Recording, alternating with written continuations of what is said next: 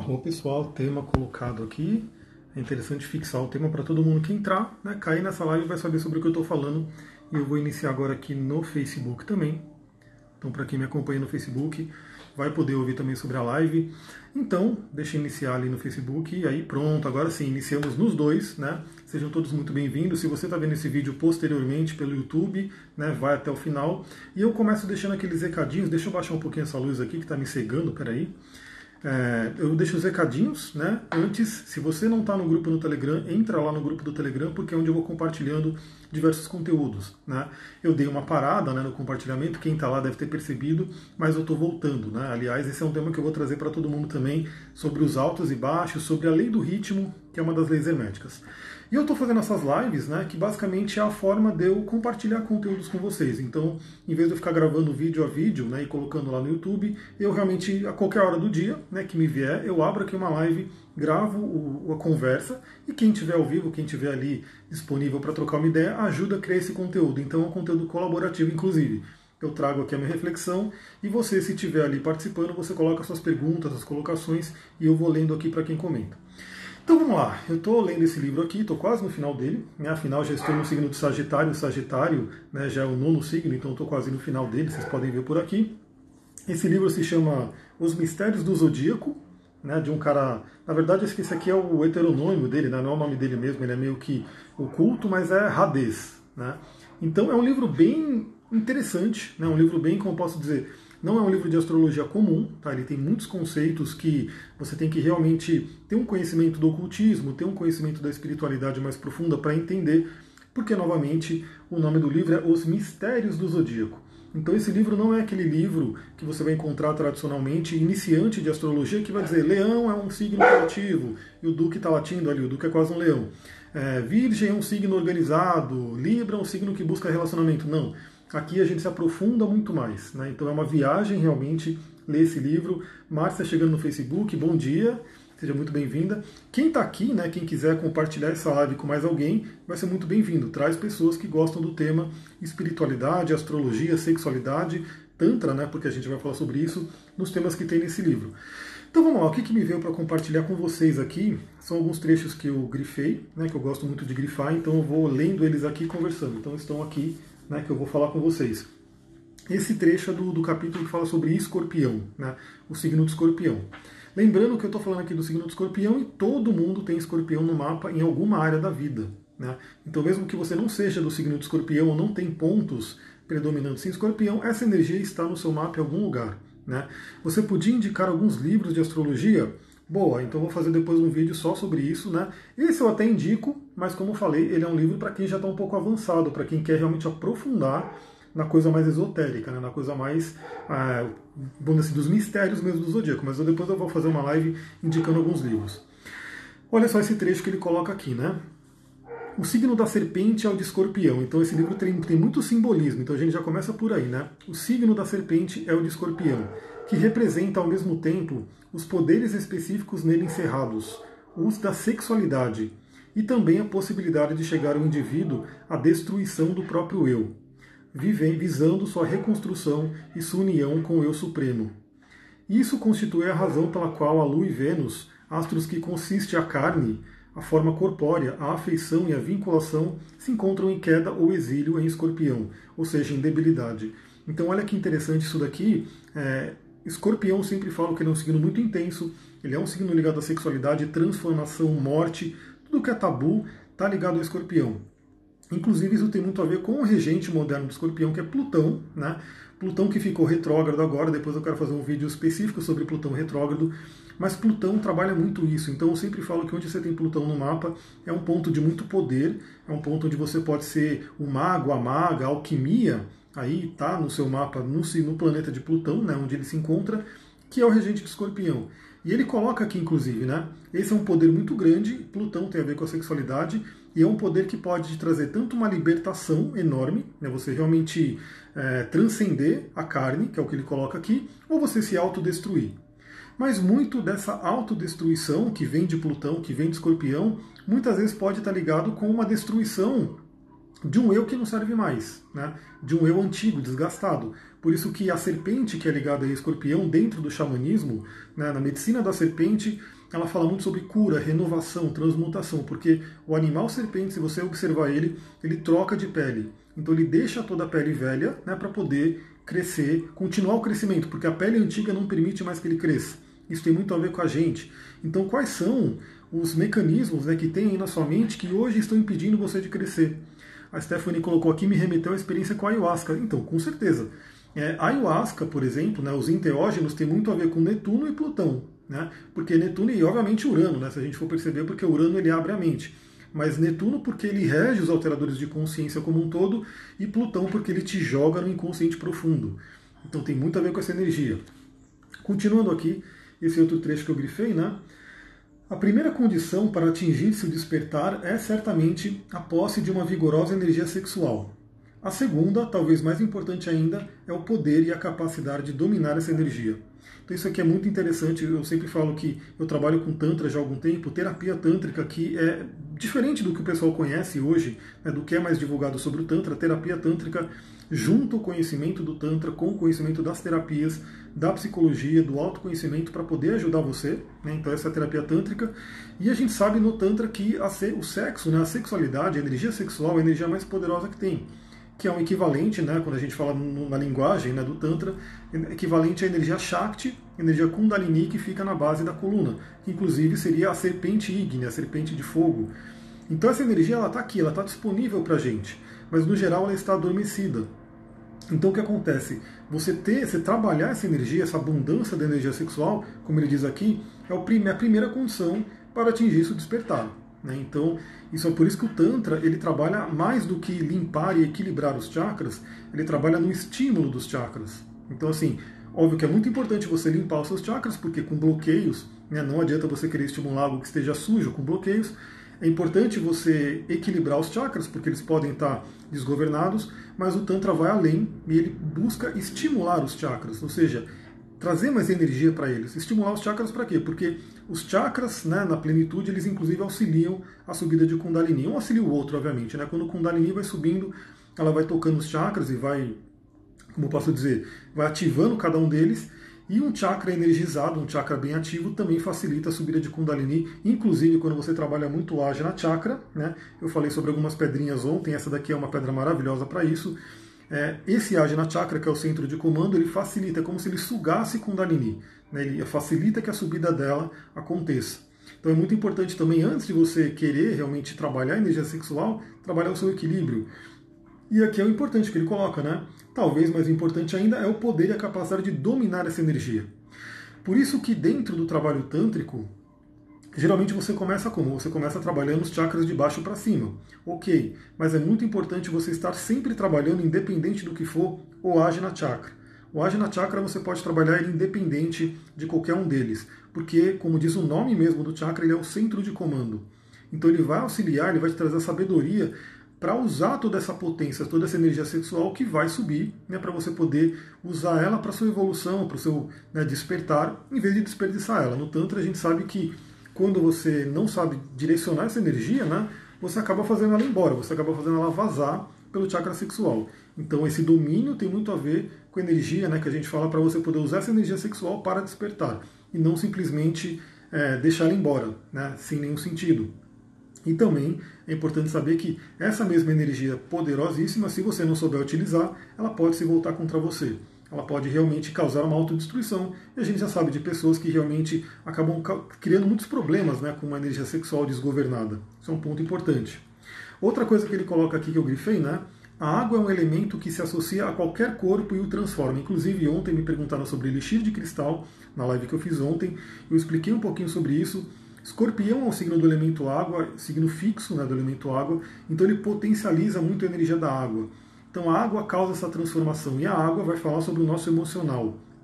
Então o escorpião é um signo de profunda cura emocional, profunda transmutação das emoções. O ser humano hoje ele está muito preso no mundo emocional, né? No lado negativo, infelizmente, né, as pessoas estão mais ligadas a emoções negativas, medo, raiva, inveja, enfim, a gente sabe que acontece isso hoje no mundo no geral. O ser humano hoje está muito preso nisso. Ele precisa, com a ajuda da energia do escorpião, purificar essa água, né, para que essa água, essas emoções, sejam emoções de maior vibração.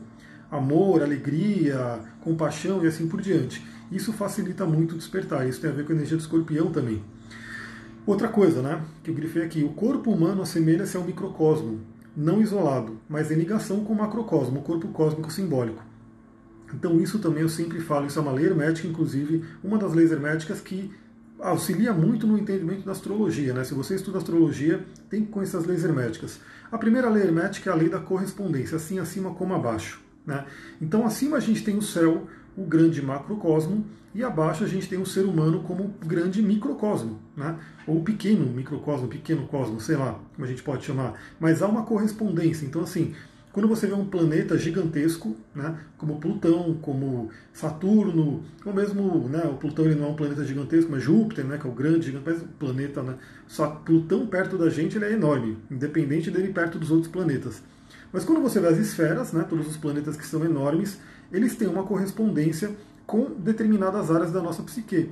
Né? Então aquilo que você, quando você olha Plutão, o movimento de Plutão, por exemplo, que agora ficou retrógrado, isso tem uma ressonância tem uma sincronicidade com algo que está acontecendo na psique de todo mundo, principalmente do coletivo. E claro que isso se aplica a cada um individualmente. Então a gente tem que sempre lembrar isso, o ser humano ele é ligado, ele é um espelho ao macrocosmo, não tem como ele se separar. Inclusive a natureza, quando o ser humano destrói a natureza, ele está automaticamente se destruindo. Não tem como, a ligação ela é, ela acontece. Né? A gente não está separado da natureza, não tem como você chegar e pensar. As pessoas falam, né? Pô, estou jogando lixo, mas eu estou jogando lixo fora. Você não está jogando fora porque está no planeta, né? Sempre está aqui.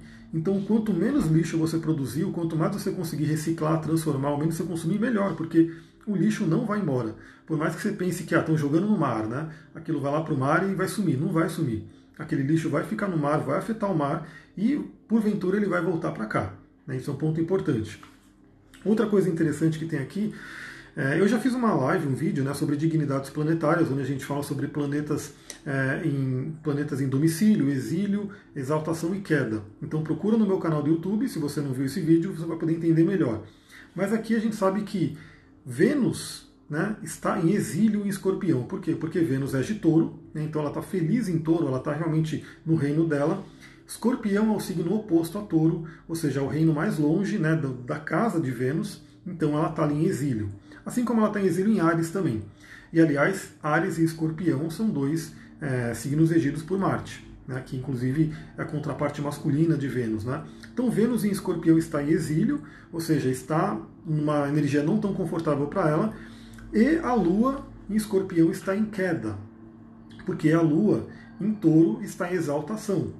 Então a exaltação é quando a lua está feliz, ela está muito plena naquele signo. E quando ela está em queda, ela já não está mais tão feliz. Então a lua em escorpião seria uma lua já também num signo que incomoda ela. E isso é uma coisa muito interessante. Né? Olha aqui que ele coloca, que a gente vai poder refletir sobre isso. Vênus é o planeta que vincula. A lua representa a matéria, o corpo que nos é dado visando a atual encarnação. A personalidade, ao eu, que contrapomos aquilo que nos cerca. Na qualidade de astros que governam o signo de touro, ambos representam por igual o alimento que permite ao nosso corpo crescer e também qualquer vínculo perdurar. Então a gente sabe que escorpião é o signo relacionado à morte. Escorpião é relacionado à morte, Plutão é relacionado à morte, Casa 8 é relacionado à morte. E Marte também, de certa forma, né, até por ser o deus da guerra, né, uma guerra faz o quê? Mata um monte de pessoa, então está ligado com a energia da morte. Mas muito mais do que isso né, muito mais do que isso. A gente fala da morte da matéria. Outra coisa que eu grifei aqui, a queda da Lua no signo de escorpião evoca a morte da matéria. Então eu sempre falo sobre isso, né, para quem faz mapa comigo, que se você tem aí o eixo touro e escorpião, dependendo da configuração, então, por exemplo, você pode ter, vamos dizer assim, deixa eu finalizar isso aqui. É isso aí, agora eu já fico falando só eu mesmo. Você, se você tiver, por exemplo, uma cauda do dragão em touro, né? E uma cabeça do dragão em escorpião significa que nessa vida você veio para trabalhar mais o transcendente. Você veio para transmutar a matéria, para se livrar da matéria. Significa que você veio para morrer? Não, não necessariamente. Mas significa que você veio para não se apegar à matéria. Né? Em contrapartida, se você veio com a cauda do dragão em escorpião e a cabeça do dragão em touro, né, significa o contrário, significa que naturalmente você já tem uma tendência a se desapegar da matéria. Quando eu falo desapegar da matéria, tem a ver com o corpo, tem a ver com o dinheiro, tem a ver com tudo que é sensorial, que tem a ver com o touro. Né? E quando a gente fala de escorpião, o desapegar é ir para o mundo espiritual, ir para o mundo energético. Então, por exemplo, é muito interessante porque eu conheço uma pessoa que tem a cauda do dragão em escorpião e a cabeça em touro. E se deixar, ela não come, né? se deixar, ela fica meditando o dia inteiro, se deixar, ela não lida com as coisas materiais. Né? Por quê? Porque é um aprisionamento que vem aí da cauda do dragão em escorpião. E a, a correção dela é o quê? É estar assentada na Terra, é entender que a encarnação é aqui, lidar com material é importante, dinheiro, comida, alimentação, cuidar do corpo, estar aqui presente. E outras pessoas, né, de repente, elas têm ali uma cauda em touro, né, ou seja, ela é muito presa ao material, muito presa ali, é tudo que é dinheiro, matéria, o corpo, muito ligado ao corpo, e de repente a correção dela, que é escorpião, ela tem que ir para o transcendente. Ela tem que começar a entender o mundo das energias. Então ela tem que começar a meditar, ela tem que, por exemplo, tomar aí uma ayahuasca, né, para poder conhecer o mundo das energias, para desapegar um pouco do mundo da matéria. Então essa é interessante essa dança de touro e escorpião, lembrando que não tem um melhor que o outro, ambos são energias do mesmo eixo, da mesma, do mesmo polo, né? Que a gente tem que trabalhar. E aí você vai olhar no seu mapa como é que está essa configuração. Né? Se você está muito no touro, né, possivelmente você vai ter que fazer um desenvolvimento para ir para o escorpião. Se você está muito no escorpião, você tem que fazer um desenvolvimento para ir no touro. E assim por diante. Né? Eu, por exemplo, também tenho muito escorpião. Tenho três planetas em escorpião e na casa 8. E não tenho nenhum planeta em touro, tenho Quiron em touro, na verdade, né, que é a ferida. Então eu tenho uma certa dificuldade, eu tenho um desafio muito grande em vir para a matéria. Por mim, eu ficava o dia inteiro no mato, meditando, andando ali pela natureza. Essa, essa seria a minha vida ideal, né, seria aquilo que eu gostaria de fazer. Mas eu tenho sim como uma meta, um objetivo, desenvolver essa energia de touro, que é uma energia mais terrena, né, lidar com as, as burocracias que a gente tem, né, não tem jeito, lidar com a matéria. A Stephanie colocou, tem o Lua em touro e Plutão em escorpião. Então, dependendo dos graus, né, a sua Lua vai estar em oposição a Plutão. Né? Então isso aqui pode ser muito forte. Aí você tem que ver os graus. Porque, por exemplo, se a Lua estiver no início de, de touro e Plutão estiver no final de escorpião, não chega a fazer um aspecto, não chega a fazer uma oposição, mas ainda assim são signos opostos, acaba tendo uma ligação. Agora, se você tem a Lua, por exemplo, a 12 graus de touro e Plutão a 10 graus de, de escorpião, já temos uma oposição bem forte aí. Então, é uma coisa que você tem que trabalhar em você, no seu emocional, no seu lado feminino. A Kátia está chegando aqui, olá, seja bem-vinda. Mas agora eu estou terminando esse livro, então novamente eu estou gravando esses vídeos rapidamente para compartilhar uma reflexão. Ontem eu gravei um vídeo desse livro aqui, né? Então quem quiser ver, vai estar tá também no Instagram TV, vai estar tá no meu YouTube, enfim, você pode rever esses vídeos para você poder estudar comigo, né? Você está estudando comigo basicamente sem pagar nada, sem fazer curso, sem nada. Se você quer se aprofundar, se você quer entrar numa turma, a gente vai ter a turma de cristais, a turma 4, que vai abrir em breve. A Suzy colocou aqui estéreo em escorpião e ainda na 8. Aumenta mais as características desse aspecto. Com certeza, com certeza. Por exemplo, eu mesmo, eu falei, estou três escorpião, três planetas em escorpião, sendo um deles Plutão, escorpião, já é um domicílio, Marte escorpião um domicílio, e o Saturno também está em escorpião, juntinho de Marte. Os três estão na casa 8. Então, sim, esses planetas, as energias estão duplamente regidas por escorpião, né? porque estão no signo do escorpião, que é a máscara que a gente vai usar, né? que é o papel que o planeta está fazendo ali no, no, meu mapa, e estão na casa do escorpião, que é o palco. Né? E por mais que a gente. Aí tem uma discussão filosófica muito grande aí dentro da astrologia que a casa não é igual ao signo, né, assim por diante, a gente sabe que não, mas existe uma equivalência. Então, sim, a casa 8, as energias dela têm uma equivalência muito, muito grande com o signo do escorpião. Então, a gente realmente, se é um estéreo em escorpião, já é fortíssimo, porque são vários planetas ligados num único signo. Se está na casa do escorpião, mais ainda. Então, o que eu diria, trabalha muito a espiritualidade, trabalha muito o ocultismo, a magia, a sexualidade, porque essa é uma energia muito forte em você. Vou ficando por aqui, muita gratidão, Namastê, Harion. Se você gostou desse vídeo, compartilhe, ajuda essa mensagem a chegar a mais gente. E se você tem aí alguma sugestão de tema também, né, manda lá no meu Instagram, comenta aqui, enfim, onde eu conseguir ver os comentários, porque se for algo que eu possa falar, eu vou comentar aqui para vocês. Beleza? Um beijão. Tchau, tchau.